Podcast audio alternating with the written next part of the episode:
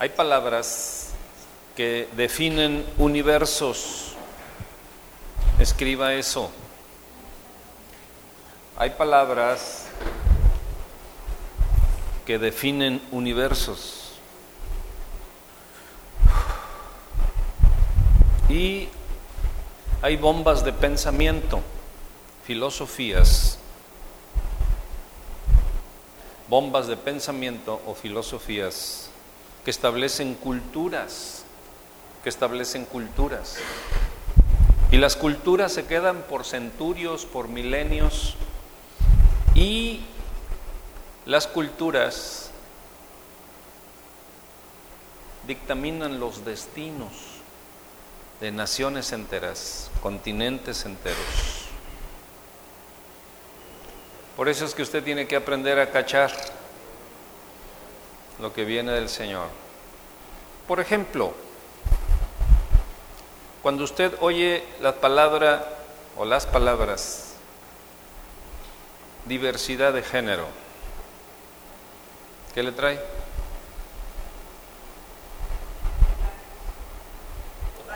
Un mundo, una filosofía, un mundo de cosas, pero está definido. Escucha la palabra COVID, ¿qué le trae? Le trae un mundo de cosas, le trae un mundo de filosofías, le trae un mundo de experiencias, un mundo de travesías, un mundo de polémicas, un mundo de contradicciones o contraversiones, le trae muchísimas cosas. Entonces una palabra podría, cuando no entendemos la raíz o el propósito de esa palabra, nos podemos ir por esa corriente. Y esa corriente nos puede llevar y una vez que te lleve esa corriente, difícilmente puedes salir. Se requiere del poder absoluto de Dios para rescatarte de ahí. Y el mundo está en una corriente filosófica, cultural, tradicional, y le podemos agregar muchas cosas en base a sucesos, en base a palabras, en base a filosofías, en base a muchas cosas. Y el peligro de todo esto es que nosotros no estemos afianzados de la verdad. Porque recuerden una cosa que les quiero repetir constantemente, y esto tiene que entrar en su espíritu. Lo que es verdadero es para siempre. Y lo que no es verdadero es temporal. Y lo que es temporal no es verdadero. Hay cosas que pertenecen a la temporada y como, como tal fungieron, sirvieron en una temporada y punto, pero no son eternas, entonces no son verdaderas. Y la palabra de Dios, por eso la palabra de Dios se define como eterna. para siempre. Como lo he dicho muchas veces, no podemos cambiar lo que ya salió de la boca de Dios. No podemos cambiarlo. No podemos cambiarlo. La boca de Dios dijo, estableció, gracias, estableció que sin Cristo no hay vida eterna. No podemos cambiar eso. El Señor estableció en su palabra que no puede salir agua dulce y agua amarga de una sola fuente. ¿Cómo lo vamos a quitar? No podemos quitarlo. El Señor Jesucristo dijo, yo soy el camino, la verdad y la vida. ¿Y cómo podemos quitar eso? No se puede quitar. Es mejor que nosotros nos amoldemos a su palabra, nos hagamos a su palabra y entremos en el río de la eternidad con Dios. Entonces, por eso es que existe la brujería. ¿Para qué existe la brujería? Para que te salgas de la verdad eterna. Y por eso es el abanico tan grande, el menú tan grande que les presenté hace ocho días de la nueva era. ¿Qué, dijimos que había? Tacos, enchiladas, tortas. O sea, había de todo, de todos los colores, de todos los sabores, de todas las filosofías, de todos los gustos, de todas las culturas. De, eh, ¿Te sientes intelectual? Claro, aquí en la nueva era tenemos un menú para los intelectuales. ¿Te sientes deportista? Aquí en la nueva era. ¿Te sientes ambientalista? Aquí hay en la nueva era. ¿Te sientes revolucionario? Aquí hay en la... O sea, para todos los gustos. ¿Alguien de ustedes me podría decir algo en qué consiste la palabrita cosmovisión? Cosmovisión, lo vimos hace ocho días.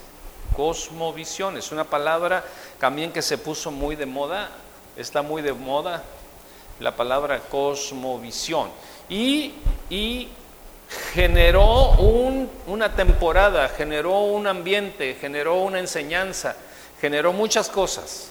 Pero nosotros nos dimos cuenta de dónde venía esa palabra, esa palabra de dónde venía, del ocultismo, entonces muchas veces andamos enseñando palabras que, que, tienen raíces en el ocultismo y andamos enarbolando banderas y, estandartes y todo eso de palabras, de filosofías y de cosas que solamente suenan bonito, pero que pertenecen, sus raíces son del ocultismo, el ateísmo, el deísmo, el panteísmo, este,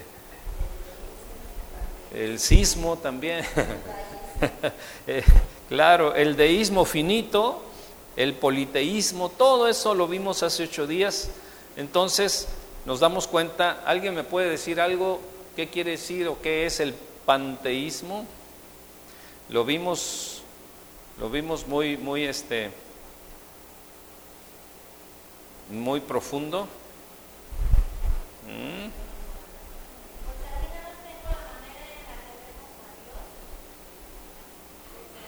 Todo es Dios. Todo es Dios. ¿Ves volar un Dios? Un humano, Dios. Un árbol, Dios.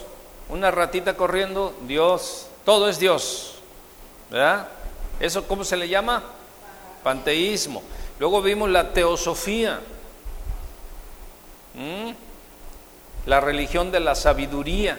Ahí está para los que se sienten eh, sabios los, los, pensadores, los que intelectuales y todo esto, ahí está la dianética, ahí está la, la cienciología, ¿no? Este, que, que enseña todo ese tipo de cosas para los intelectuales, te quieres sentir de la, de la, de la high class política, bueno, ahí está la francmasonería, ahí están los masones, ahí están los, los luminatis, eh, están el estado profundo, todo eso, ¿no? Eh, o sea, para todos hay, hay para ricos, para pobres, para intelectuales, para doctos, indoctos, para burritos y para no. O sea, de todos, colores, razas, sabores, el diablo tiene todo. Y aquí solamente hay un camino, que es Cristo Jesús. Pero en Cristo Jesús tenemos todo, todo, todo tenemos en Él. Muy bien. Entonces, empezamos esta sesión. La religión de la nueva era, las enseñanzas, hace o, o trabaja para que las enseñanzas cristianas se mezclen con el antiguo paganismo, con el ocultismo. Eh, yo diría que con el, con el ocultismo contemporáneo, con el ocultismo de hoy y con el espiritismo para producir un engaño mixto y multifacético. Mixto, ¿qué quiere decir mixto? Mezclado, se hace sus mezcolanzas de todo y tiene muchas caras para que agrade al mejor postor. Entonces, esta, esta temporada de El mundo oscuro de la brujería lo vamos a terminar con estos elementos, aunque posteriormente podríamos regresar a estos puntos y profundizarlos, pero hay puntos más importantes que este, que vamos a seguir viendo a partir de la quinta temporada que empezaremos dentro de ocho días. Prepárese porque yo no sé por qué usted está aquí, pero Dios sí sabe por qué. Porque lo está preparando para cosas mayores. No se fije en sus defectos ni se fije en sus limitaciones. Fíjese en lo que Dios se fija en usted, en lo que Dios quiere hacer con usted. No se fije que no, tienen, que no tiene carro, que no tiene para comer, que no tiene esposo, que no tiene esposa, que no tiene esto, que no tiene el otro. No se fije en esas cosas. Fíjese en lo que Dios quiere hacer con usted.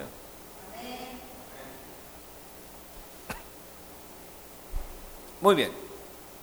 Estos elementos o estos elementos que vamos a ver que son cuatro, comprenden la astrología, la numerología, el tarot y la cábala. Cábala.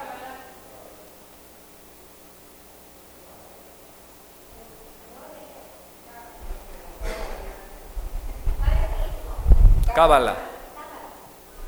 Cámara. No, cábala, cábala. Cábala y luego con una H al último o sin H. Con C. Con C.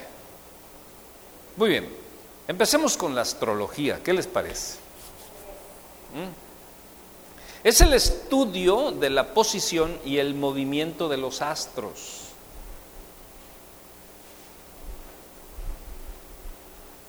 Y a través de esto, o a través de esta interpretación, se pretende conocer el destino de las personas y pronosticar los sucesos terrestres. Fíjense, fíjense nada más que, qué cosa que cuando, cuando tú tienes el entendimiento del Espíritu, estas cosas te dan risa. Pero cuando no tienes el entendimiento del Espíritu te parece atractivo parece interesante. Oye, me parece interesante eso de la astrología, ¿verdad? Que es el estudio y la posición y eh, el movimiento de los astros y a través de esos movimientos sacamos una interpretación y que esa interpretación nos dé a conocer el destino de las personas y para pronosticar los sucesos de la tierra. Oye, suena interesante. Suena interesante. Es una forma de adivinación. Es brujería, por supuesto.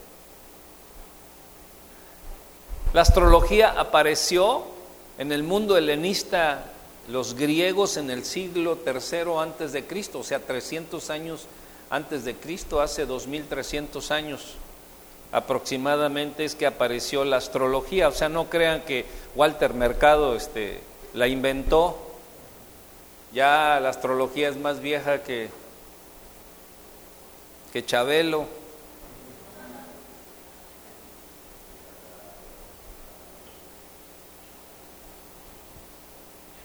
Y este apareció como una síntesis de las religiones astrales de los caldeos. O sea, fíjense una cosa. Vamos, vamos a hacer un poquito de historia, pero, pero yo creo que usted ponga mucha atención. Dice, dice la escritura que Abraham, el padre de la fe, el que se respeta mucho en la escritura, era caldeo. Y los caldeos eran adoradores de las estrellas.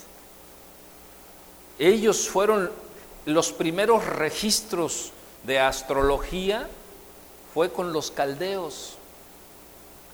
Les gustaba mucho el caldo de, gallina. no, es una región. Y, y, este, y Abraham era de esa región de los caldeos cuando el Señor le dijo, sal de esa región. ¿Por qué creen que Dios hizo sacar o hizo salir a Abraham de los caldeos? Porque él iba a ser una gran nación que después la sería, sería su pueblo escogido. Pero para hacer cosas grandes, Dios necesita sacarte del mugrero, del caldo, exactamente, del caldito que te hiciste o que te hicieron o que te fabricaron o que te gustó, o sea, participaste, no te hagas. No digas, no, no, yo, no, yo no. Yo no, me han contado, ¿verdad? Pero no. no, entonces, ¿qué les parece si apagamos esos reflectores? Porque, sí, ¿no? Apaguen eso. Esa güera, ese mero. Ándele, los veo mejor. Sí, porque tengo así dos flasheos. Ya casi, casi quiero cantar. Entonces, la, fíjense, la astrología aparece como tal, como tal, aparece hace 2300 años, allá con los griegos, los helenistas, pero los primeros registros está desde el tiempo de Abraham, hace miles de años atrás todavía de los caldeos, de los, de los helenistas. Y de allí Dios sacó a Abraham para llevar a cabo un propósito divino. Ahora bien, yo te quiero decir esto, mientras tú estés en el caldo de todas estas cosas mundanales, Dios no puede hacer algo divino en ti. Diga conmigo, ahí llegó el primer sas. Ya me llegó el primer golpe. Entonces, por eso es que Dios es radical en lo que hace. Vamos a entender esto, Dios es radical en lo que hace. Porque Dios es radical, el universo se sostiene. Porque Dios es radical, la tierra sigue girando sobre su eje. Porque Dios es radical, la tierra sigue girando alrededor del sol.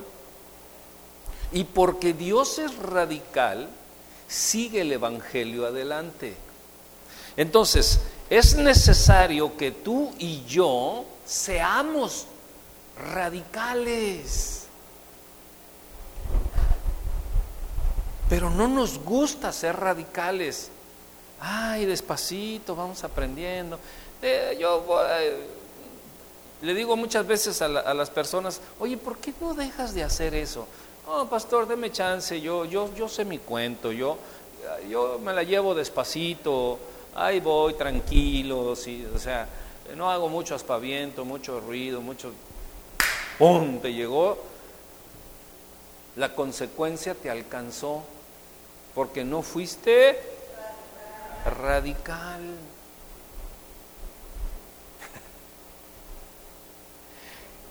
Más, fíjense, fíjense esto, que no tiene nada que ver con esto, pero se me viene tanto. Más del 90% las personas no toman decisiones propias de todas las decisiones que toman.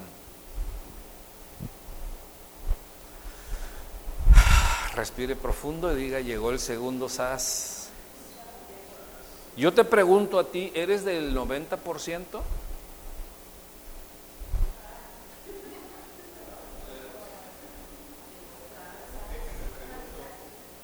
Déjeme pregunto. Hasta, hasta.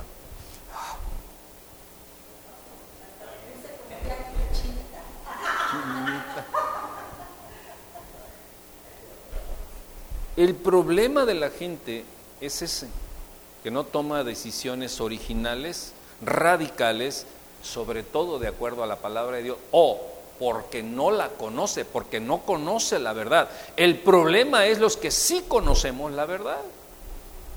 Ese es el gran problema. Sí conocemos la verdad y no somos radicales. Entonces, Dios fue radical al sacar a Abraham de los adoradores de las estrellas, sacarlo del que, ¿cuál es la? Del astro, astrología.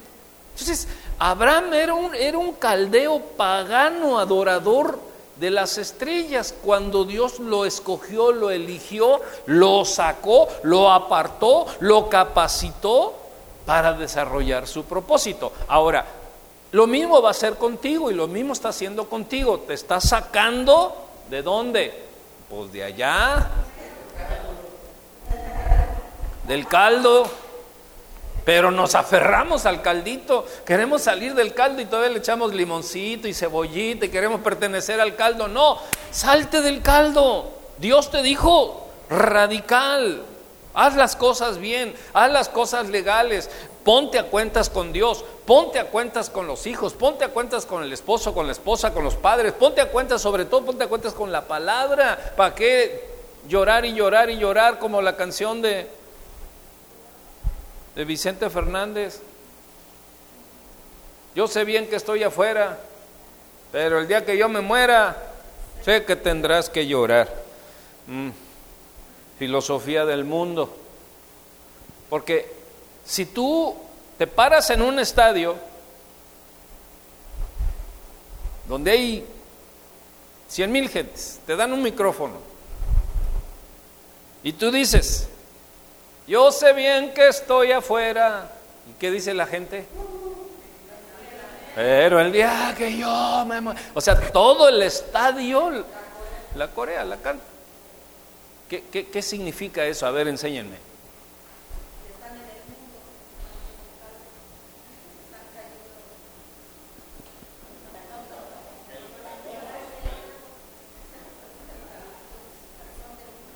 Ahora bien, el nacimiento de la astrología sucedió al surgimiento de los cálculos matemáticos de la medición y el trazo de los movimientos relativos a los cuerpos celestes. ¿Qué hacía la gente? Pues ver las estrellas. No había nada que hacer. Veía las estrellas y decía, wow, brillan bien bonito y aparte se mueven y acá está una estrella grande, allá está una pequeña, estas están en línea, y empezaron a hacer cálculos matemáticos y, y como en un día veían que unas estaban aquí, al otro día veían que estaban acá, y de repente las veían alineadas, decían, oh, oh, gran idea. Y juntaron la matemática con los astros y dijeron, esto nos puede dar el destino de los hombres.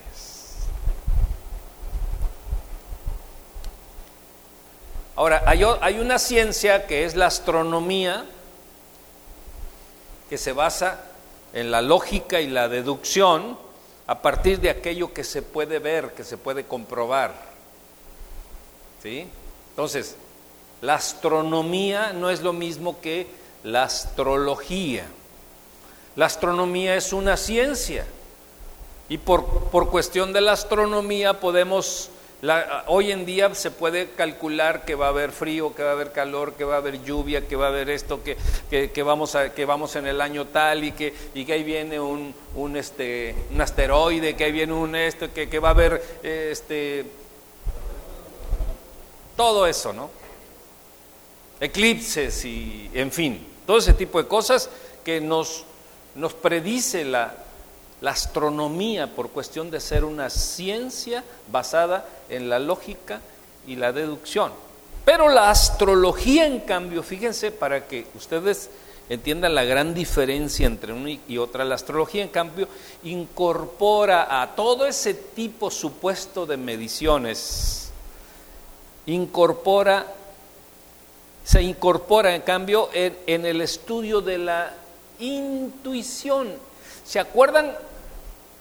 ¿Se acuerdan de la intuición que les enseñé? Que la intuición era parte de la expresión del espíritu. Nosotros podemos tener revelación de parte de Dios y podemos tener una intuición espiritual. Bueno, el ser humano no solamente es carne y hueso, también es espíritu, pero como no está con Dios, como quiera, sigue intuyendo, pero intuye a su manera. Ya los enredé. Vamos bien, vamos bien. Ok, entonces, la capacidad del ser humano de intuir la tiene. Sea cristiano o no sea cristiano, la tiene, porque es espíritu. Y el espíritu puede intuir, pero depende de qué es el amo de su espíritu. Y entonces, como los astrólogos no estaban con Dios, sino que adoraban a las estrellas y, tenían una intuición inspirada por quién? Por el diablo. Usted nada más puede ver a Walter Mercado, ¿qué era? ¿Era hombre, era mujer, era fenómeno? ¿Qué era? Una bestia, un animal, un, ¿qué era? ¿Qué podía intuir este cuate? ¿O, qué podía inspirar la intuición de este cuate? ¿El Espíritu Santo? Supuesto que no. Entonces, ellos a la astronomía, supuestamente a la medición, en la alineación de los astros, le agregan la intuición y la comparación entre los astros y los seres humanos. Y se sacaron la astrología.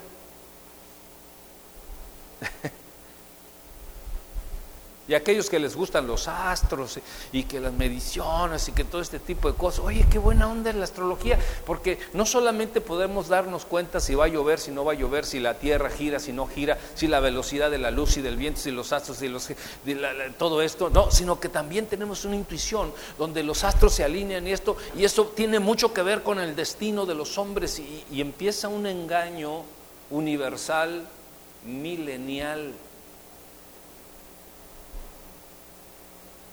pero ya los caldeos lo hacían hace más de cuatro mil años, que ya lo hacían porque era rebelión contra Dios.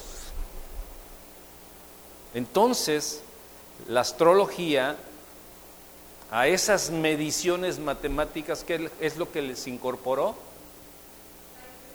La intuición, y, la humanidad. O sea, como que dijeron, aquí sentimos que, que los astros tienen mucho que ver con nosotros. Y crearon una comunión entre los astros y los hombres. Es como si yo, si alguien viniera y me dijera, mira, ¿sabes qué? Puedes tener comunión con este muro y todo depende de cómo tú veas el muro. Si tú te mueves el muro lo ves pared. Si te mueves acá lo ves esquinita. Si lo ves desde abajo lo ves, o sea, y puedes tener comunión. Entonces cuando viene una intuición del diablo que es engañador, ¿qué más es?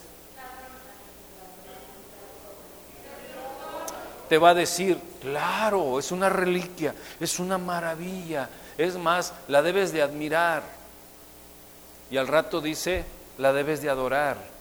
Y al rato le dice, a Él le tienes que pedir. Y al rato te dice, a Él te tienes que inclinar. Préndele una veladora, ¿verdad? ¿Por qué? Porque el Dios del fuego va a estar de tu lado. Entonces, aunque los astrólogos, fíjense nada más, esta cosa es muy importante, aunque los astrólogos la definen como ciencia, no lo es. La astrología no es una ciencia, porque la astrología se basa en opiniones y creencias.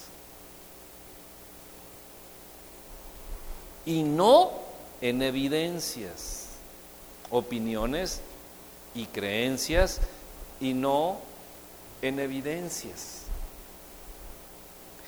la intuición que ellos ejercen en la astrología los lleva a ser más místicos, los lleva a ser más brujos, los lleva a ser más este, mentirosos, más engañadores, más dependientes de muchas cosas.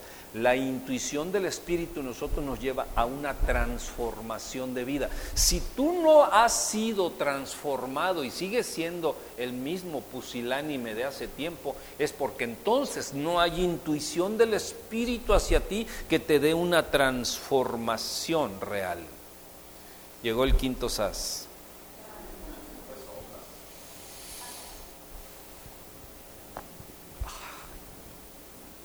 Hasta guardar un minuto de silencio.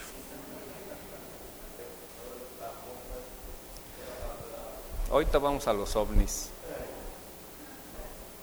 ¿Dónde está tu pasión? Ahí está tu corazón. La gente se apasiona con todas estas cosas y ahí entrega el corazón.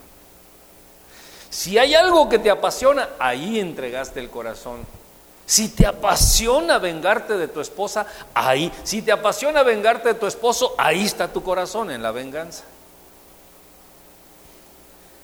¿Cuántos as llevamos? ya perdimos la cuenta, ¿no? ¿Eh? Entonces, la astrología se basa en opiniones, en creencias y no en evidencias. Es consecuencia del pensamiento mitológico de las primeras culturas, de las primeras demostraciones de rebelión y de hacer enojar el corazón de Dios. ¿Cuántos de los que están aquí quieren hacer enojar a Dios? Crean en la astrología, depositen su confianza en todo eso, tendrán la ira de Dios.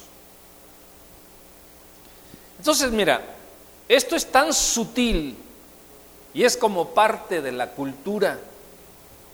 Si usted recuerda, yo, yo, yo, lo recuerdo, crecimos creyendo en los horóscopos. ¿A poco no? Cuando iba a la secundaria y oye, ¿qué eres? No, pues que Géminis. No, pues yo soy Tauro, fíjate que, que todas esas cosas crecieron con nosotros, crecieron como una cultura. Y no es otra cosa más que astrología demoníaca, rebelión contra Dios. Y hay, hay incluso cristianos que dicen, ah, exageras. No, no, no, tranquila. Ah, no, bueno, sí, pero no para que los adoraras y no para que dependieras de cosas inanimadas. Todos los astros, el universo entero, ¿qué dice la escritura? ¿Que para qué sirve? ¿Dan qué? ¿Dan testimonio de qué? De la gloria de Dios. Y sabes qué? Que todo eso Dios lo hizo para ti, para mí. Si no existiera el universo, no pudiera existir la tierra. O sea, Dios es tan grande, tan bueno, tan, tan, tan, eh, tan excelso, tan sublime, tan poderoso, que Él dijo, sean los cielos, sean los astros, sea esto, pum, pum, pum, pum. Creó para crear una tierra como la que tenemos nosotros y podernos dar vida como la diseñó con nosotros. Entonces, ¿qué vamos a nosotros a depender de las cosas que Él creó cuando podemos depender de Él directamente? Pero la gente que no tiene esta intuición del Espíritu, tiene una intuición carnal, y diabólica. Intuye cosas, como les dije la vez pasada, ¿no? De que eh, brujos que vienen y te dicen ciertas cosas de tu vida y le atinan, le atinan, porque, porque el diablo es bien chismoso, se mete por todos lados y tiene agentes por todos lados. Es el acusador por excelencia. Aquellas cosas que pensamos que nadie se había dado cuenta que hicimos, ahí estaba el chismoso nomás viendo por dónde te metías, por dónde ibas, qué hacías y todo lo anota. Y va y dice la escritura que se presenta ante el Señor y te dice, mira, mira, ¿dónde anda tu chiquito? ¿eh? ese que tanto proteges, ese que tanto amas, ese que tan, esa que tanta quieres y que, mira dónde la vi, la vi saliendo el cocobongo. Y además no, no venían estado vayamos a la Biblia, a ver qué nos dice la Biblia, a ver si la Biblia es clara. Es que la Biblia es tan mística, es que no le entiendo. Vamos a ver, Isaías 47, póngamele ahí por favor. Isaías 47, capítulo 10 y verso 15, dice, porque te confiaste en tu maldad diciendo nadie me ve. ¿Qué cosa? nadie me ve. Tu sabiduría y tu misma ciencia te engañaron y dijiste en tu corazón, yo y nadie más. Vendrá pues sobre ti mal cuyo nacimiento no sabrás. Caerá sobre ti quebrantamiento el cual no podrás remediar y destrucción que no sepas vendrá de repente sobre ti. Estate ahora en tus encantamientos y en la multitud de tus hechizos, en los cuales te fatigaste desde tu juventud, quizás podrás mejorar, quizás te fortalecerás. Te has fatigado con los muchos consejos, comparezcas ahora y te defiendan. Los, los, contempladores de los cielos, los que observan las estrellas, los que encuentran los meses para pronosticar lo que vendrá sobre ti. ¿Está claro o no? He aquí que serán como tamo, fuego que quemará, no salvarán sus vidas del poder de la llama y no quedará brasa para calentarse ni lumbre en la cual se sienten. Dice el 15, así te serán aquellos con quienes te fatigaste, los que, los que traficaron contigo desde tu juventud cada uno irá por su camino y no habrá quien te salve. Ahora te lo voy a explicar y póngame la nueva traducción viviente, por favor. Está más clara todavía para que entendamos. Dice, ¿te sentías segura en tu maldad? Nadie me ve, dijiste. A ver, hágale así.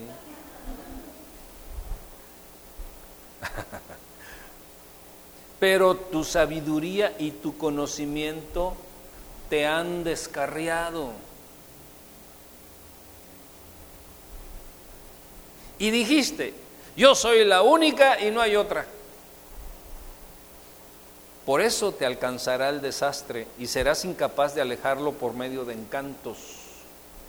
La calamidad caerá sobre ti y no podrás comprar tu libertad una catástrofe te sorprenderá, una para la cual no estás preparada. Usa ahora tus encantamientos, usa los conjuros que estuviste perfeccionando todos estos años, tal vez te hagan algún bien, tal vez puedan hacer que alguien te tenga miedo.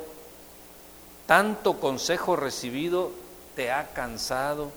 ¿Dónde están tus astrólogos, esos que miran a las estrellas y hacen predicciones todos los meses, que den la cara y te salven de lo que te depara el futuro, pero ellos son como la paja que arde en el fuego, no pueden salvarse a sí mismos de las llamas, no recibirás ninguna ayuda de ellos, su chimenea no es lugar para sentarse y calentarse, y todos tus amigos con los que has hecho negocios desde la niñez, cada uno seguirá su propio camino haciendo oídos sordos a tus gritos.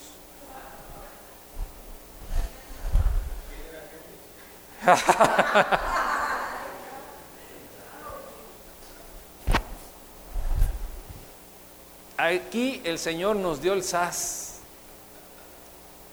y jugábamos con esto, y jugábamos con lo otro, y, pensábamos que ah, era, era, era cosa sin sentido, era diversión, era, lo hicimos con los compañeros de secundaria, de prepa, compañeros del trabajo, lo que tú quieras. Ahí dice, y todos tus amigos con los que has hecho negocios desde la niñez, cada uno seguirá su propio camino y haciendo oídos sordos a tus gritos. Todos te van a traicionar, todos con los que se hace alianza en este, en este rubro te van a traicionar. Pues no que eran mis amigos, pues no que quién sabe, pues no, la palabra no puede fallar. Y entonces yo te digo una cosa, yo te digo una cosa, No importa que hayas reconocido a Cristo Jesús en tu corazón. No importa que hayas servido en la congregación o que... No importa, todo eso no importa.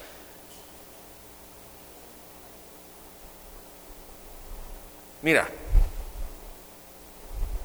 si tú te introdujiste a ese mundo y no has salido de Caldea, siempre lo llevarás contigo. En el momento menos pensado, en todas esas andanzas en las que anduviste, místicas o de rebelión o, de eh, todo lo que ya hemos visto alrededor, si no sales de Caldea, seguirá vigente y estarás haciendo lo mismo y lo mismo y tendrás temporadas buenas y seguirás haciendo lo mismo en un tiempo y a lo mejor viene un arrepentimiento y tendrás otra buena temporada, pero vas a caer otra vez en lo mismo porque no te has decidido de manera radical a salir de Caldea. Seguirás en tus amarguras, seguirás en tu brujería, seguirás en tu manipulación, seguirás en tus quejas, seguirás en tus andanzas, seguirás en tu astrología, seguirás en eso porque no fuiste radical. Por eso no podemos avanzar en nuestro cristianismo. Necesitamos ser radicales no religiosos. Aquí no necesitamos andar de, manga larga y, de vestido largo y pelo largo y lengua larga, no. No necesitamos ser radicales en nuestro cristianismo.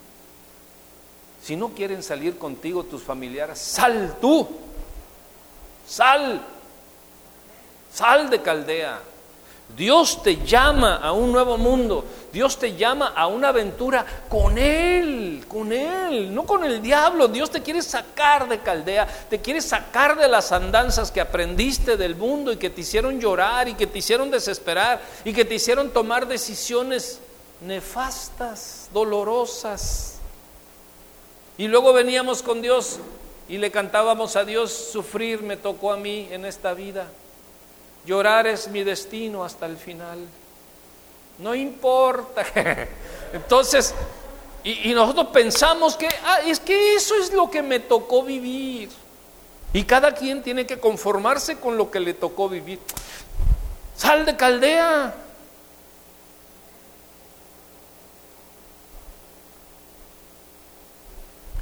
Pero sabes qué? En Caldea está la comodidad.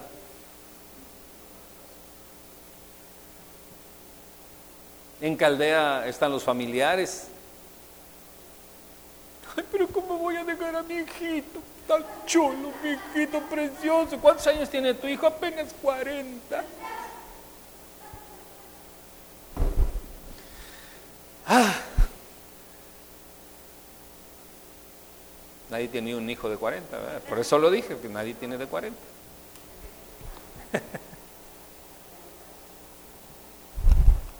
A ver, yo sé que el Espíritu Santo está hablando a cada uno de nosotros y nos está refiriendo cuál es nuestra caldea.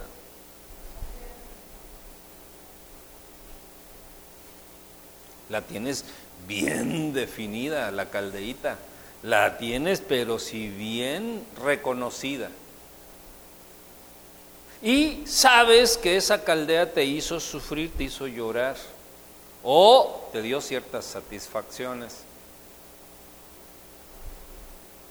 ¿Cómo poderte olvidar? ¿Eh?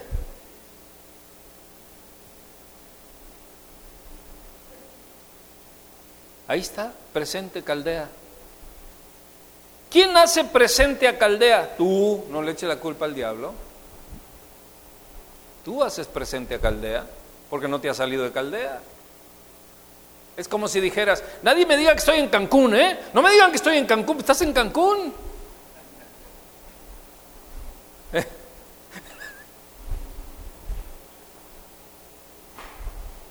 Y es por eso que cuando nosotros no entendemos ni conocemos estos principios y estas cosas, criticamos a los espirituales. Exagerados fanáticos, como si fueran tan santos. Tienen pisa que les colen.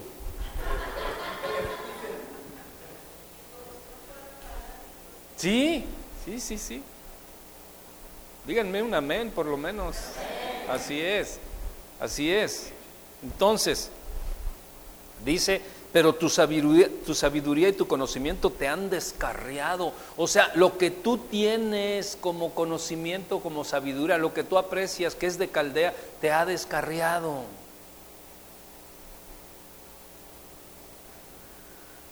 Los valores que no están en la mano de Dios te descarrían.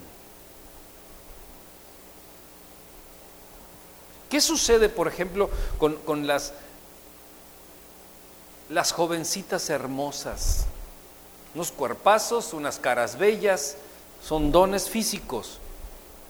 ¿Qué sucede con muchas de ellas? Eso, ese don, les descarría.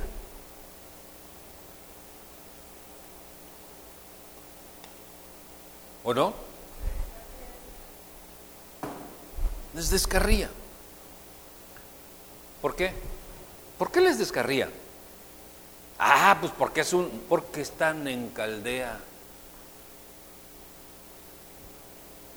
Y mientras estés, mientras estemos, dijo el otro, en Caldea, todos tus dones y todas tus virtudes te van a descarriar. Anótalo. Anótalo. Eso hace, fíjate, eso hace que tú mismo, tú mismo te sabotees por la tierra que pisas. Porque todos tus dones y todos tus talentos en Caldea te van a sepultar.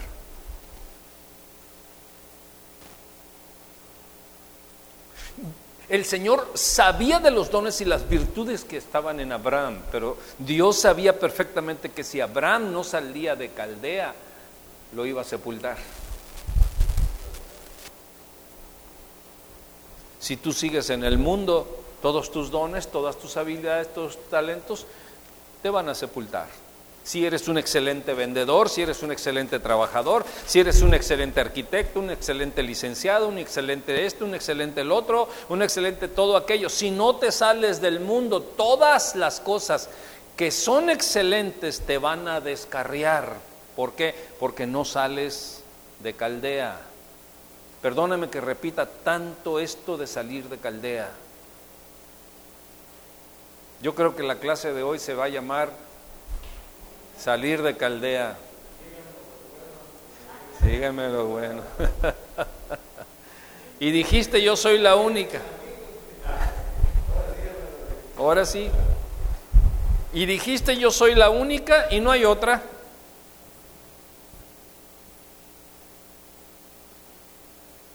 En el mundo, cuando alguien te confunde con alguien, ¿qué dice la gente? Ah, no me perro confundas. ¿Sí? ¿Por qué? ¿Por qué lo dice? ¿Qué? ¿Que tengo las patas al revés o qué? ¿Por qué? ¿Por qué? ¿Por qué es? ¿Por qué la gente dice eso? Porque se sienten únicos. Y si venimos a la iglesia y nos sentimos únicos, es porque no hemos dejado caldea. ¿El SAS número qué? No, ya lo, ya lo, si venimos a la iglesia y me siento aquí y no volteo para ningún lado y nada más espero a que alguien venga y me salude yo no saludo y luego termina, termina el culto y así me voy. Tranquilos. Yo creo que somos un cuerpo en Cristo Jesús que tenemos que amarnos, tenemos que perdonarnos, tenemos que... ¿Por qué? Porque ya salimos de Caldea y se supone que los dones, los talentos, las virtudes que Dios ha puesto es para que los pongamos por obra en el reino de Dios y no en Caldea. Pero si nos traemos a Caldea para acá, pues imagínate el caldo que se va a armar aquí.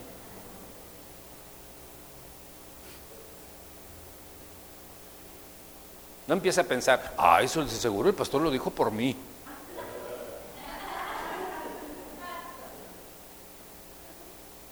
Mí no entiende.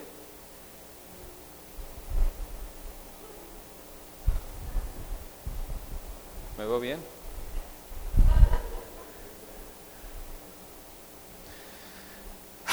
Dice el 11, por eso te alcanzará qué cosa. ¿Qué dice el 11? Ah, ya me lo quitaron. Por eso te alcanzará la victoria, el éxito, la paz, por eso te alcanzará el 11. Ok, dice.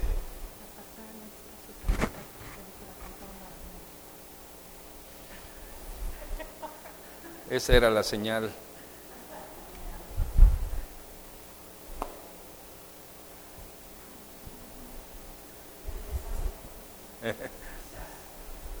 Eso por eso te alcanzará el desastre. Qué tremendo que todas tus virtudes, todas tus habilidades, todas tus capacidades te lleven al desastre. No, no está dramático. La versión, nueva versión, nueva traducción viviente. Es, en esencia es exactamente lo mismo. Nueva traducción viviente. Entonces, ¿cuántos quieren ir al desastre? Pero sin embargo vivimos el desastre. ¿Por qué vivimos el, desastre y no queremos el desastre? Qué, qué tremendo que vivimos lo que no queremos. ¿No creen que está, o sea, es cansado Vivir lo que no queremos, eso vivimos.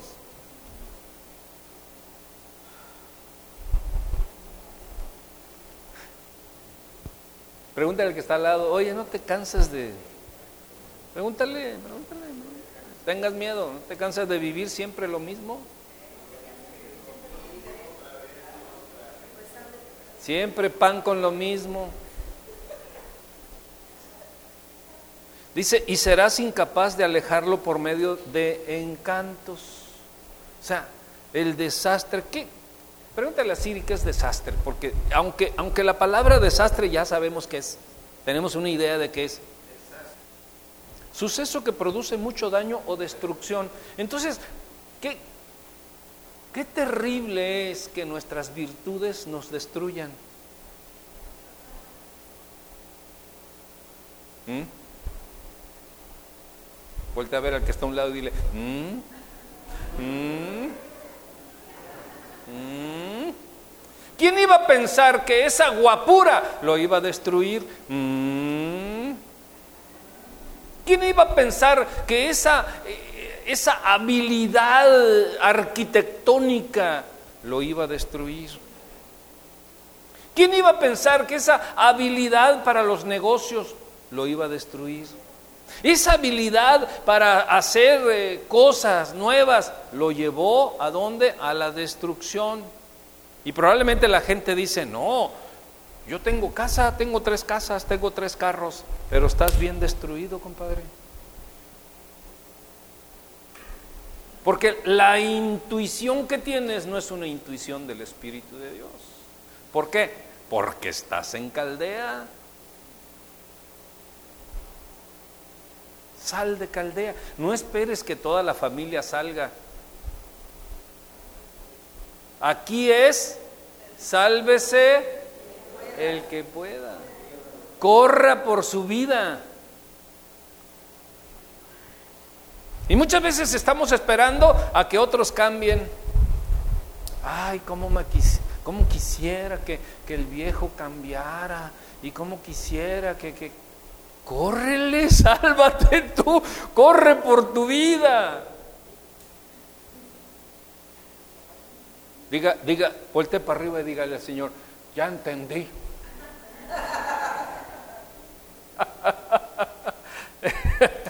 ¿Eh? Ya entendí, Señor. Ya entendí. Dice, la, la, calamidad caerá sobre ti y no podrás comprar tu libertad. Una catástrofe te sorprenderá. ¿Cómo, ¿Cuál era el dicho de Paco Stanley?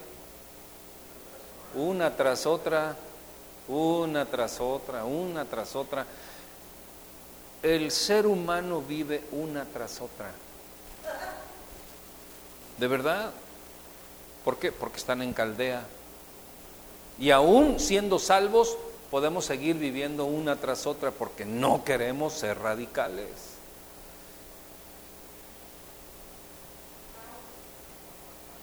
Tenemos ciertas debilidades, vamos a pensar que, alguien tiene la, debilidad del, del alcoholismo. Ser radical, no vayas a las cantinas. No te juntes con los amigos de por ochos.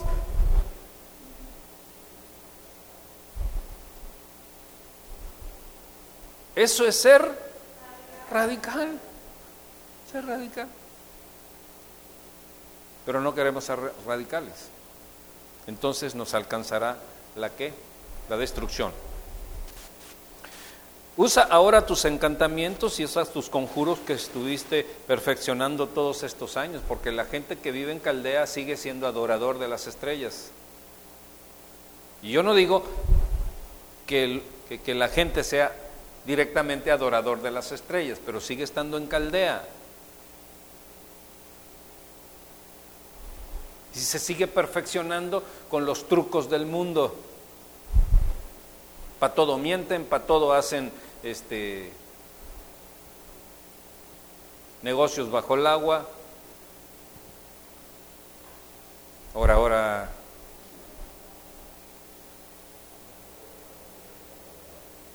¿Querías preguntar algo? No. Ok. Muy bien. Vamos a brincar de ahí porque si no, ahí tenemos tres días para seguirle. Muy bien. Cuando los encargados de establecer las casillas del zodiaco por las que pasaba la Tierra a lo largo del año se dieron cuenta, fíjense lo que les voy a decir, el, el dato que les voy a dar. Cuando los encargados de establecer las casillas del zodiaco por las que pasaba la tierra a lo largo del año, se dieron cuenta que la tierra lo, que la tierra lo hacía alrededor de 12 casillas. Pero resulta que la Vía Láctea va viajando también a través del universo. O sea, la Vía Láctea no, no está estática y nosotros estamos en la Vía Láctea, sino que también la Vía Láctea también va, va viajando en el universo. Entonces, fíjense nada más, entonces, ya no pasa por 12 casillas, sino por 13. Y la nueva casilla se llama Opiuscus. Sería el nuevo horóscopo Opiuscus. Fíjese, significa portador de la serpiente.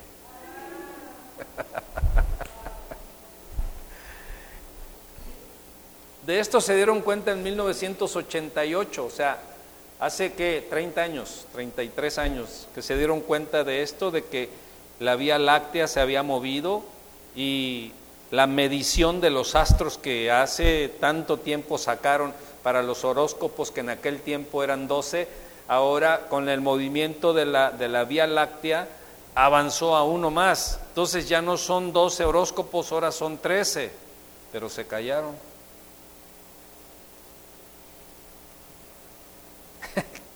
Churro, ¿no? Y los astrólogos lo saben. Solamente que decidieron dejar eso así porque sería muy complicado y perderían credibilidad al enseñarle a la gente que el que antes era Tauro ahora es Géminis.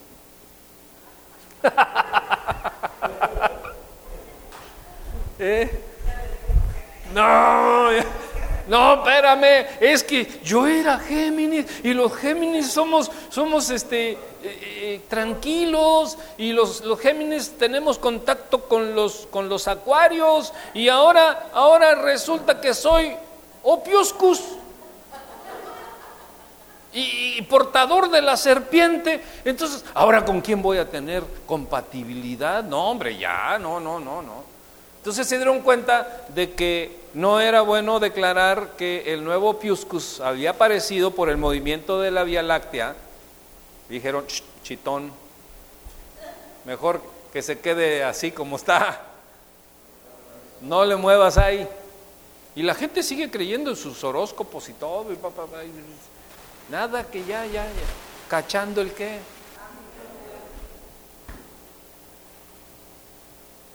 Recuerden que Dios es un Dios de movimientos. Todo está en movimiento. Si tú te quedas estático, no perteneces a la velocidad de Dios. Todo lo que se queda estático va en contra del corazón de Dios. Así es de que si te levantas a las 11 de la mañana, a la 1 de la tarde, y te duermes a las 3, 4 de la mañana, y no pasa nada en tu vida, estás en contra de los principios de Dios, porque te has quedado estático. No lo digo por nadie, ¿eh?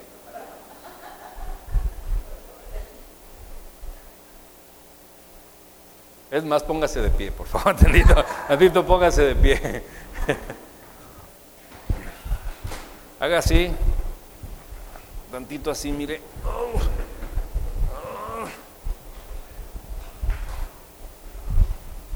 Ahora así. Ahora así. O sea que el codo pegue con la rodilla derecha, el codo izquierdo con la rodilla derecha y la rodilla izquierda con el codo derecho.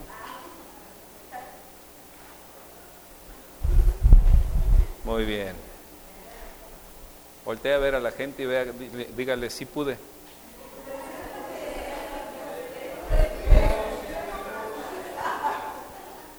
Muy bien, puede sentarse.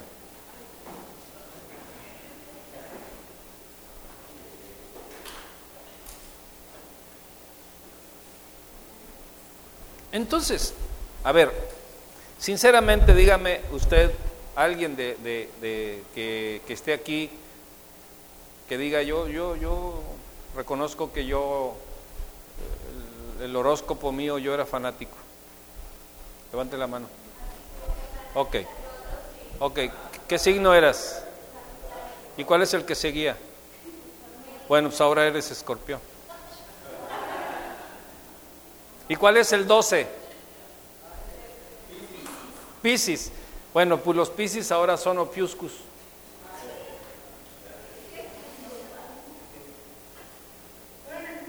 Qué brujería, ¿no? Qué terrible, qué brujería tan espantosa. Y la gente ahí está creyendo eso. Hay un lenguaje, hay un lenguaje, o más bien hay muchos lenguajes.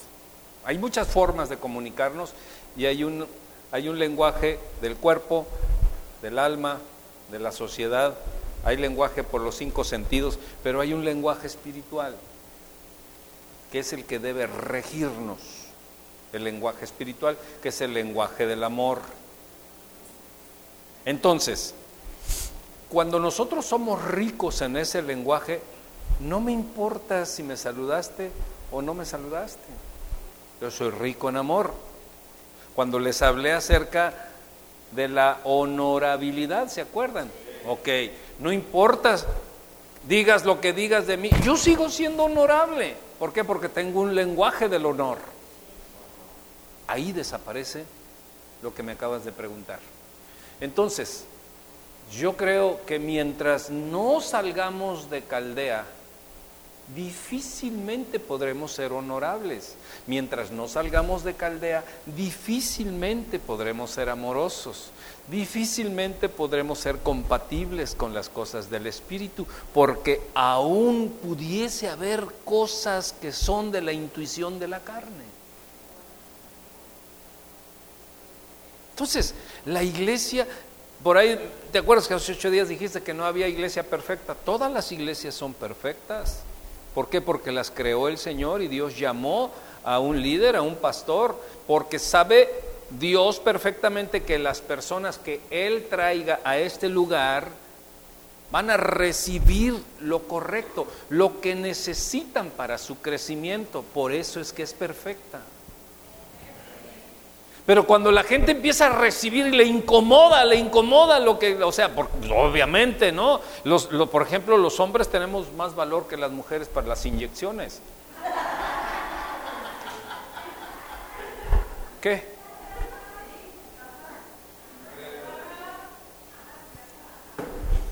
Hay quienes están enfermos y quieren sanar con pastillitas. Y si es posible con chochitos, mejor. Oye, pero con una inyección puedes... No, no, tranquilo, espérate. Ya, me sentí mejor. ya me siento mejor, ya me siento mejor. Entonces, hay quienes defienden su caldea la defienden intelectualmente, la defienden legalmente, la defienden eh, eh, tradicionalmente, familiarmente, económicamente, filosóficamente, históricamente. O sea, la defienden por todos lados. Eso quiere decir que todavía son de... Jeremías 8.2 dice, esparcirán los huesos sobre la tierra ante el sol, la luna y las estrellas, los dioses que mi pueblo ha amado, servido y rendido y rendido culto. Y luego dice, sus huesos no serán recogidos nuevamente ni enterrados, sino que serán esparcidos sobre la tierra como si fueran excremento. Voltea a ver y dice, ¿a poco así dice?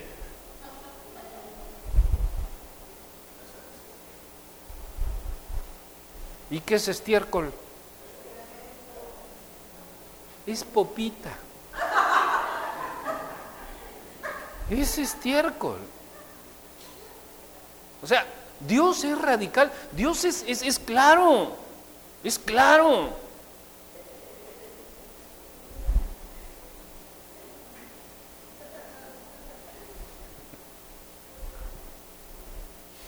Discúlpeme, es que aquí nadie conoce eso.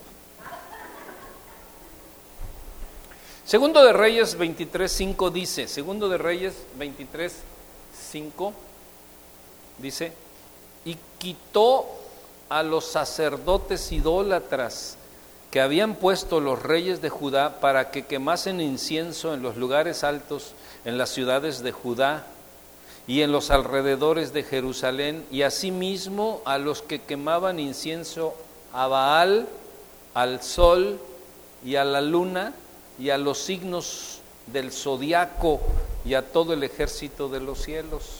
Ahí está, la Biblia menciona los símbolos zodiacales. ¿Mm? Los signos del zodiaco y a todo el ejército de los cielos. ¿Qué es eso? ¿Qué, es eso? Astrología.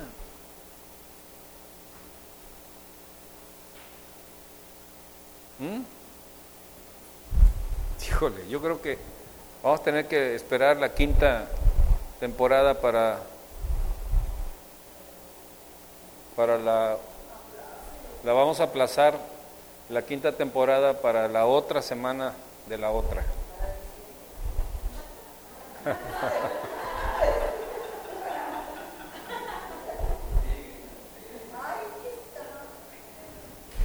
Ahora, yo le sigo siempre y cuando hagamos un pacto de salir de Caldea. Si tú haces un pacto con Dios, como lo hizo Abraham, de salir de Caldea, yo, en el nombre de Jesucristo, te garantizo victoria en tu vida, restauración en tu vida, amor en tu vida, honorabilidad, éxito, economía abundante, puertas abiertas, porque Dios sacó a Abraham de Caldea y lo prosperó. Dice la escritura que Abraham era el hombre más rico sobre la tierra. Lo que hacía Dios lo prosperaba. ¿No te gustaría que lo que tú hagas Dios lo prospere? ¡Wow! A la manera de Dios, en la voluntad de Dios. ¡Wow! Porque apenas, apenas este, eh, eh, vamos a entrar en materia de, de ¿cuál es el tema que estamos viendo? Astrología. Apenas estamos viendo la astrología y cuántos dijimos que íbamos a ver? Cuatro y miren qué horas son. Bueno, vamos a tener una introducción de lo que es la numerología. ¿Les parece? Muy bien, la numerología. Miren, la numerología bíblica trata básicamente del estudio de los números en la Biblia, o sea que sí hay una numerología bíblica, pero lo que pertenece al mundo oculto, o sea, o más bien dicho, la numerología que pertenece al mundo oculto no tiene nada que ver con la numerología de la Biblia. ¿Por qué? Te voy a decir por qué. Porque según los investigadores de este tema, los teólogos, los que aman la palabra de Dios, los que son respetuosos y estudiosos de la palabra de Dios, dicen, concluyen que Dios atribuyó un significado a cada número con el objetivo de fortalecer la fe. ¿Mm? Por lo que no solo son indicativos de cantidad, sino que también están cargados de un fuerte simbolismo. La Biblia está cargada de mucho simbolismo y de mucha numerología. Por ejemplo, dice que Jesucristo es el león de la tribu de Judá. ¿Ustedes creen que Jesús es un león? Es un símbolo. ¿Sí? Bien, les voy a enseñar 10, 10 puntos de lo que verdaderamente la Biblia habla de numerología. Anótelo para que usted esté bien capacitado. Uno, el número uno, de acuerdo a la escritura, universalmente es el símbolo de la unidad y las escrituras.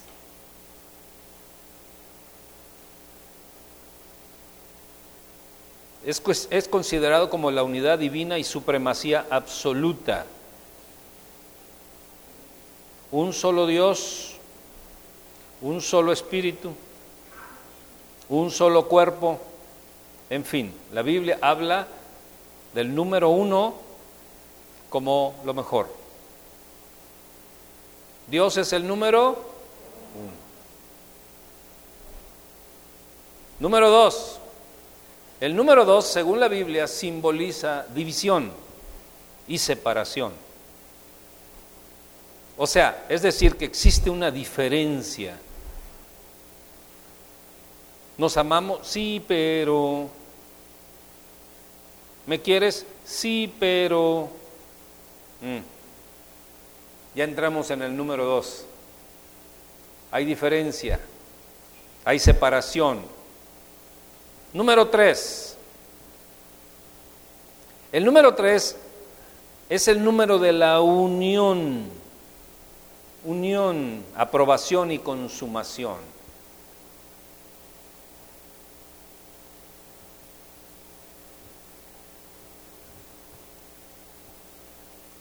Pablo decía, le decía al Señor, tres veces te he rogado, Señor.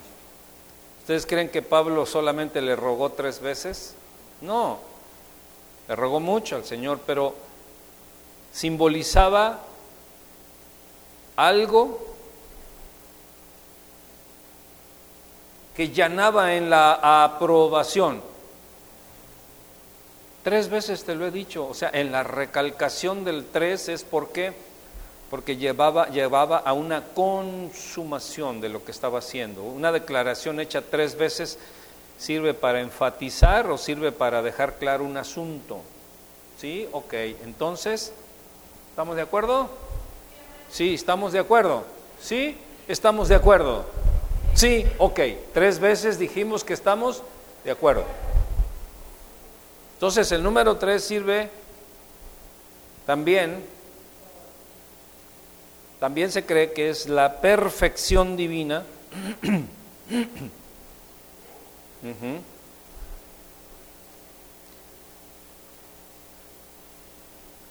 Y la unidad que produce los universos.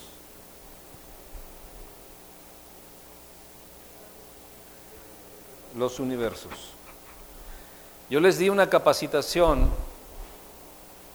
hace tiempo acerca de la unidad, del por qué Dios Padre, Dios Hijo y Espíritu Santo, unidos, producían muchas cosas, se multiplicaban las cosas, porque eran fieles uno al otro. Y donde hay un círculo virtuoso de fidelidad, hay una explosión de producción. Toma a dos personas, dice donde dos o tres hagan un pacto en un propósito, se hará. Porque donde dos o tres se reúnen en su nombre, ahí está Él. O sea, y cuando la, la, palabra habla de que allí está Él, no está diciendo aquí, aquí estoy, no, habla de Dios en acción. Pero por eso muchas veces no podemos ni siquiera ponernos de acuerdo. En la casa, si la esposa, el esposo y los hijos están de acuerdo en algo, se logra, porque se logra, ¿por qué? Porque produce multiplicación. Pero el diablo siempre quiere que estemos de pleito y de pleito y de pleito y cada quien jalando agua para su propio molino. Y eso genera qué? Destrucción. Número cuatro, es el número de la creación y especialmente tiene que ver con la tierra. Hay cuatro, cuatro, puntos cardinales, sur, norte, este, oeste, así como cuatro estaciones, primavera, verano, otoño, invierno.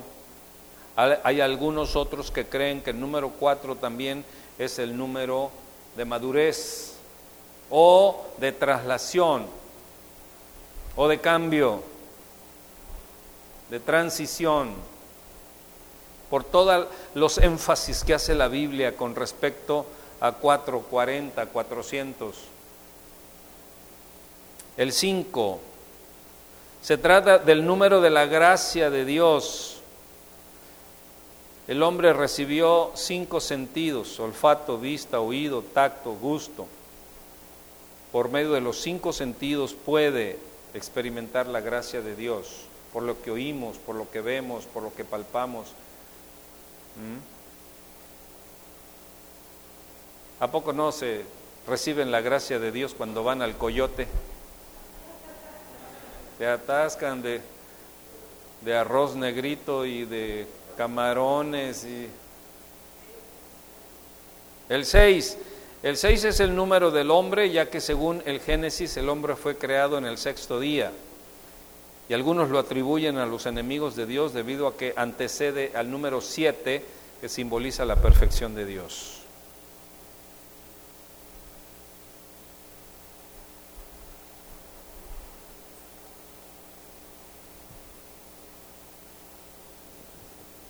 El número 7 es clásico, lo sabemos, lo conocemos.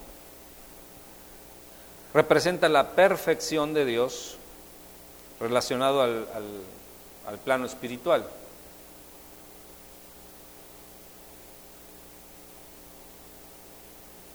Dice la escritura que son siete los espíritus de Dios.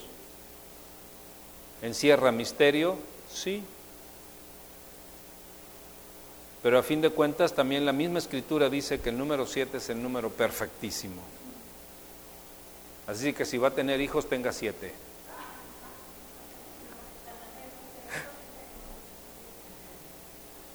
Nosotros fuimos siete.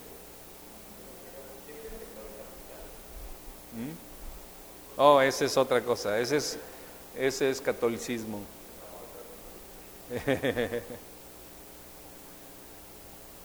Ocho es el número que significa salvación. Jesús resucitó en el octavo día. Digo, al tercer día que murió, pero en el octavo de la semana, que es el primero de la semana, que vendría siendo el domingo. ¿No entendimos?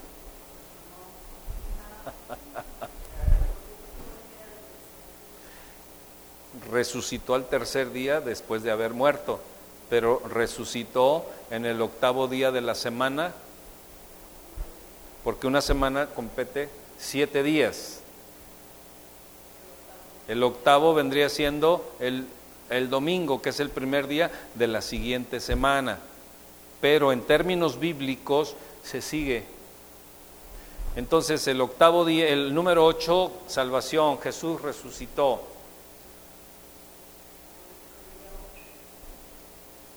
En domingo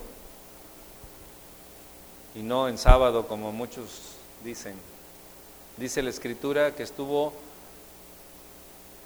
tres días y tres noches muerto.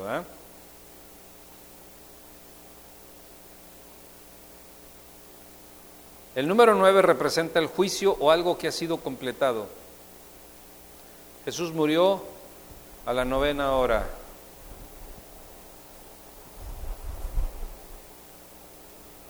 Tres de la tarde.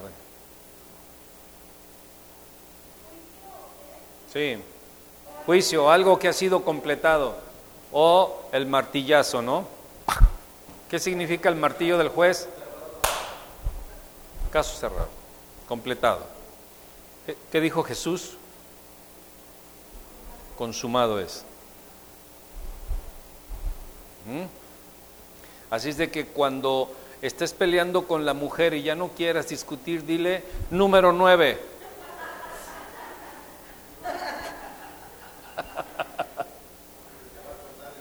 No, qué barbaridad, te vas al, te va a dar toda la numerología.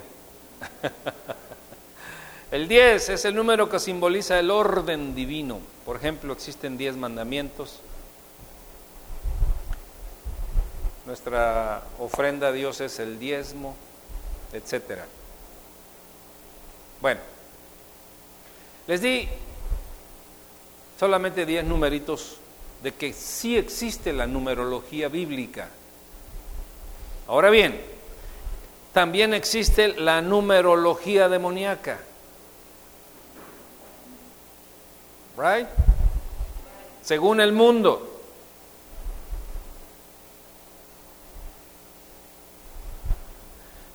Ellos dicen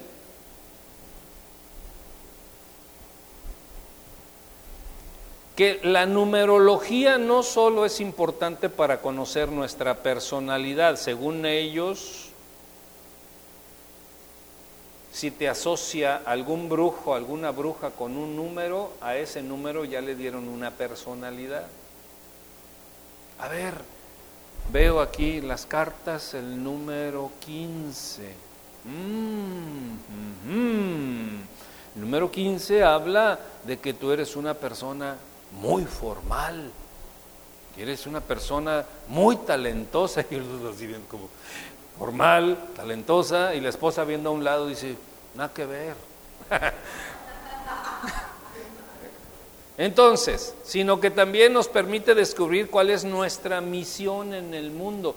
La numerología del mundo dice que no solamente habla de nuestra personalidad, sino que también habla de nuestra misión en el mundo. 10, 4 parejas, vamos, son 47 porque el 38 nos dice que el 24 se acabó. ¿Te imaginas? Nuestra misión por medio de numerología. Entonces, una vez tenemos la certeza absoluta de que estamos cumpliendo con lo establecido, podemos alcanzar un verdadero estado de paz y armonía. Según la numerología del mundo, por medio de los números podemos alcanzar la paz y podemos alcanzar la armonía, haciendo a un lado a quién.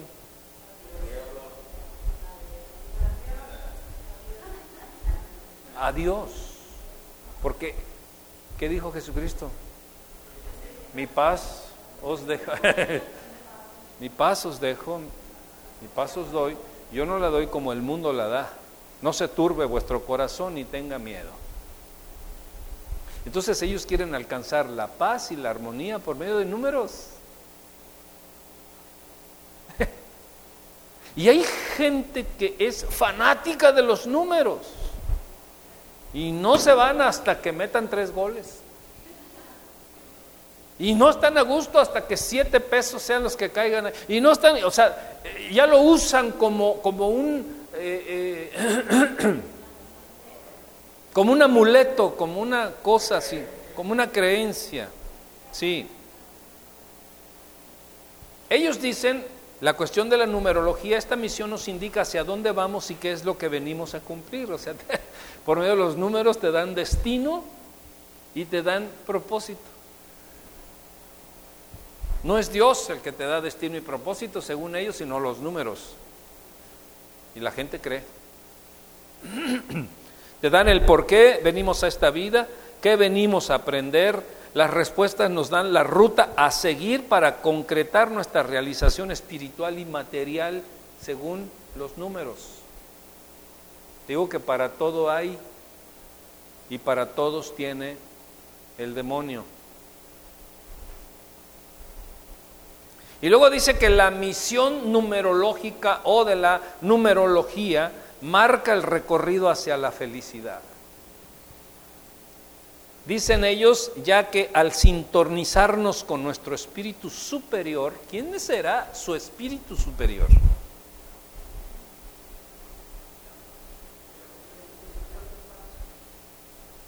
El diablo, el diablo, por supuesto. Ellos están, los que creen en la numerología están conectados con un ser supremo, con un guía espiritual, con un amigo, ¿cómo le llaman? Imaginario, un amigo imaginario. ¿No anduviste en eso, verdad que no, güera? No, ya no.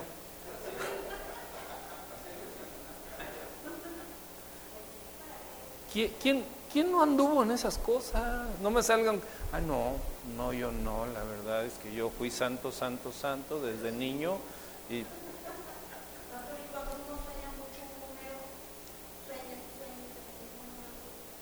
Pues yo creo que los tacos estuvieron...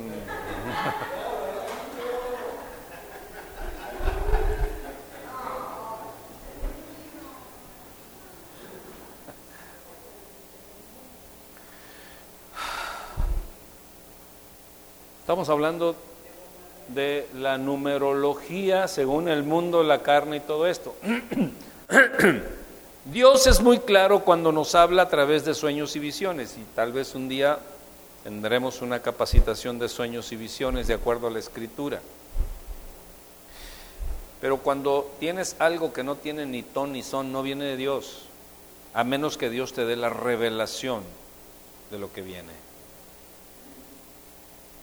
Entonces, dicen ellos, automáticamente comienzan a abrirse todos los caminos frente a nosotros, el camino del amor, el camino de la prosperidad y el camino del éxito en todas sus manifestaciones, imagínate. Una vez que la encontramos, dicen ellos, resulta mucho más fácil expresar satisfacción en la vida y hay una especie de reconciliación con todo lo que nos ha tocado vivir antes de encontrar este sendero de perfección que es el cumplimiento de nuestra misión. Fíjense, una cosa, ellos creen que los números son exactos y sí son exactos en ciertas cosas, hay unos que no.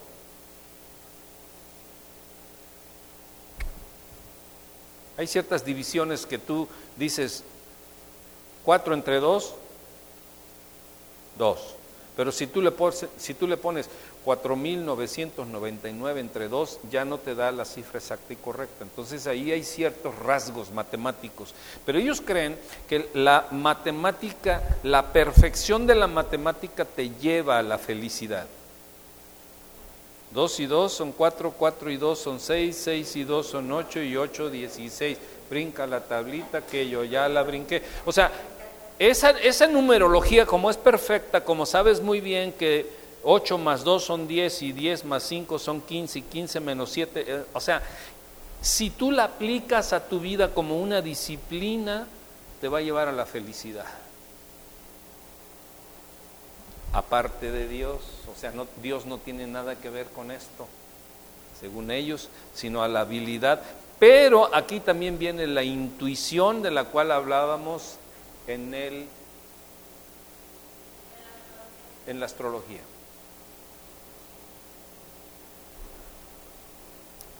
Por esto termino. Por ejemplo, si alguien nació el 26 de marzo de 1966, sumará 2 más 6 más 0 más 3 más 1 más 9 más 6 más 6 igual a 33. Se continúa reduciendo 3 más 3 igual a 6. La, la, misión para esta persona es realizar el número 6 en su aspecto positivo. Esa es su matemática. ¿Por qué? Porque el 26 del, de 1996 suma, o sea, juntan todos los números, el primero es el 2, luego el 6, que es el 26 de marzo, en marzo es 03, y 1966, entonces es 2603 1966. Todo eso si lo sumas uno por uno te da 33. Y luego se sigue sumando 3 más 3, ¿cuánto da? 6. Entonces, tu misión es el 6. Por eso, dime cuándo naciste. Ah, no, pues nací el 3 de febrero del tal año y tal. Ah, ok, entonces Aquí hacen su, su operación matemática. Tú eres ocho. ¿Ah? Y los ocho son de Pinocho.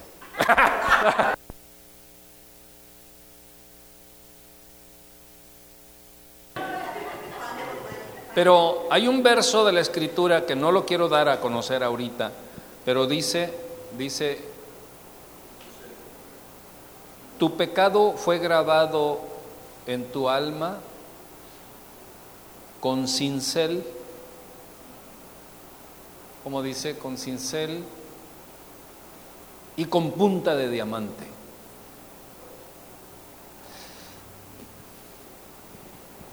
Los pecados son grabados en nuestra alma.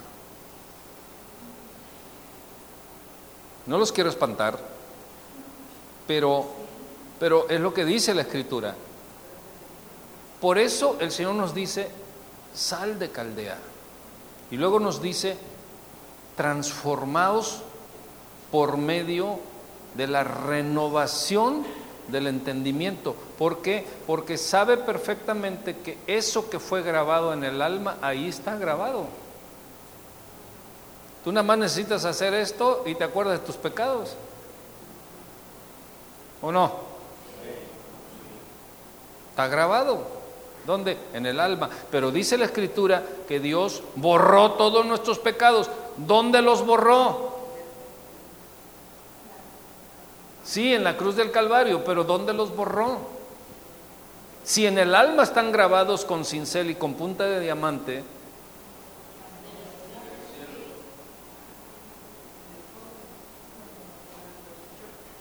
venga dentro de ocho días. ¿eh? Entonces, por eso es que muchas veces tenemos problemas para salir de allí, porque no entendemos lo que traemos grabado.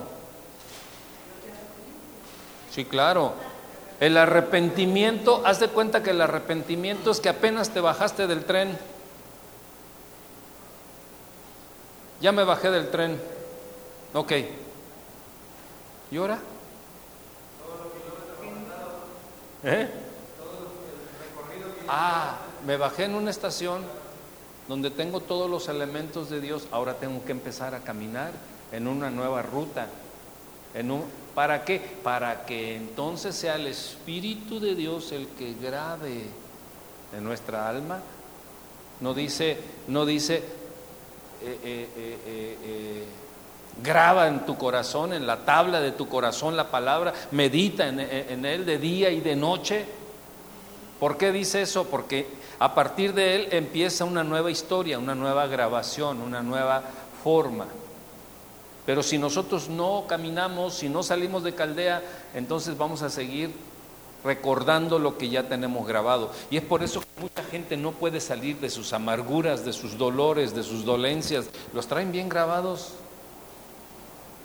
Pero no hacen una nueva grabación, no le permiten al Espíritu Santo hacer una nueva grabación, una nueva vida, un nuevo propósito, una, nueva historia en Él. Por eso es bueno venir a las capacitaciones. No me importa lo que yo grabé o lo que se grabó en mi alma, me importa lo que ahora el Señor está grabando en mí. Ahora, y luego por eso es que dice, dice Pablo, ya no vivo yo, más Cristo vive en mí, de tal forma que hasta lo que vivo en la carne lo vivo para la gloria de Dios, porque fue, había sido radical. Pero él no, no, no olvidaba y decía, el abortivo soy yo, el que me porté mal, el que maté a miles, el que perseguía a la iglesia, el que eso estaba grabado. Pero no hacía énfasis en eso. Pero la que se encarga de recordarte todo eso es la suegra. No es cierto. Pero el diablo es el que siempre se encarga de recordarte todo eso y entonces dices tú, pues sí, ahí está. Hay que hacer una nueva vida, hay que hacer una nueva grabación, hay que hacer una nueva historia, hay que ir al propósito divino. ¿Quién quiere regresar para allá? Pues nadie, y sin embargo la gente sí se sigue yendo. Por eso la escritura dice que como la marrana lavada se vuelve al lodo y el perro a su vómito,